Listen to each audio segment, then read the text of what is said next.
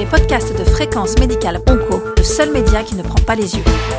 Une édition spéciale réalisée avec le soutien institutionnel de Merck. Docteur Jean-Paul Mar. Bonjour, nous sommes le jeudi 16 avril. Voici le journal de l'oncologie au cours de la pandémie Covid-19. L'épidémie sévit dans notre pays et nous disposons de plus en plus de données sur les malades souffrant d'un cancer.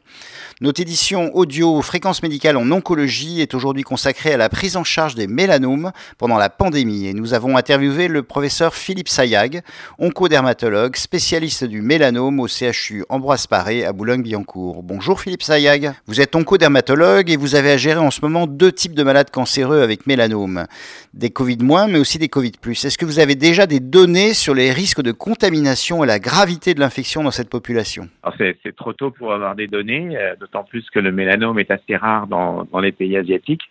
Et donc, euh, c'est surtout euh, en Europe, puis maintenant aux États-Unis, qu'on va avoir des données. A priori, on s'attend à pas trop de problèmes liés directement au Covid euh, et avec nos traitements parce que euh, les médicaments qu'on utilise ne sont pas des chimiothérapies et donc euh, euh, on va avoir moins d'effets euh, immunosuppresseurs. Chez ces malades cancéreux infectés par la Covid-19, est-ce qu'il y a des particularités diagnostiques et évolutives chez les malades avec un cancer cutané Covid alors, jusqu'à présent, on a quelques patients qui ont été infectés et ça se passe comme, comme attendu, sans trop de problèmes. Et actuellement, on n'a pas eu de, de mort, en tout cas que je, dont je sois au courant. Cette épidémie bouleverse l'organisation des soins, mais vous êtes néanmoins obligé de traiter des malades cancéreux qui ne peuvent pas attendre. Tout d'abord, comment faites-vous pour les cancers non métastatiques? Alors pour les cancers euh, non métastatiques, donc je me suis débrouillé avec des, bagarres euh, homériques euh, avec mon administration et mes collègues, de telle façon qu'on puisse garder nos créneaux opératoires pour les patients avec mélanome, Merkel ou carcinome épidermoïde sévère.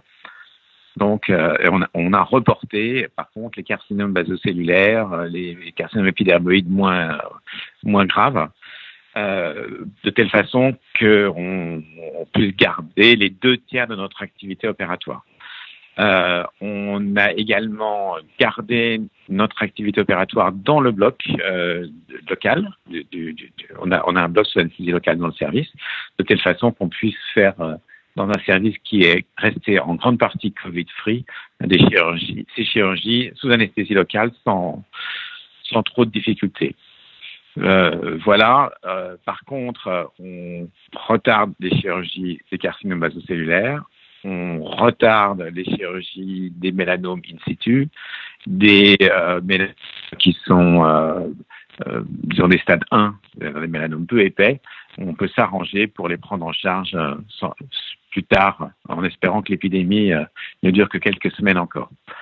Par contre, pour les mélanomes qui sont plus épais, euh, qui nécessitent un ganglion sentinelle ou qui sont ulcérés, où là il y a un, risque de mortalité, on s'est engagé et avec notre administration à pouvoir continuer à les traiter et on le fait actuellement et ça se passe bien.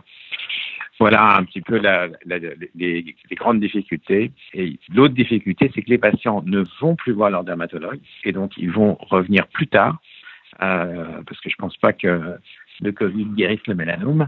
Ils vont venir tous en, en, même temps et là, on va avoir des problèmes d'encombrement de nos structures. Et pour les mélanomes métastatiques qui vont donc recevoir des thérapies ciblées et des immunothérapies, comment faites-vous? Alors pour les mélanomes métastatiques à distance, on, les patients qui, qui, étaient traités, on les continue en adoptant les schémas de telle façon qu'ils deviennent le moins possible à l'hôpital. Donc, on passe les immunothérapies, les anti-PD-1 à double dose euh, tous les euh, trois ou deux, tous les quatre ou six semaines, selon ce soit du nivolumab ou du pamrolizumab.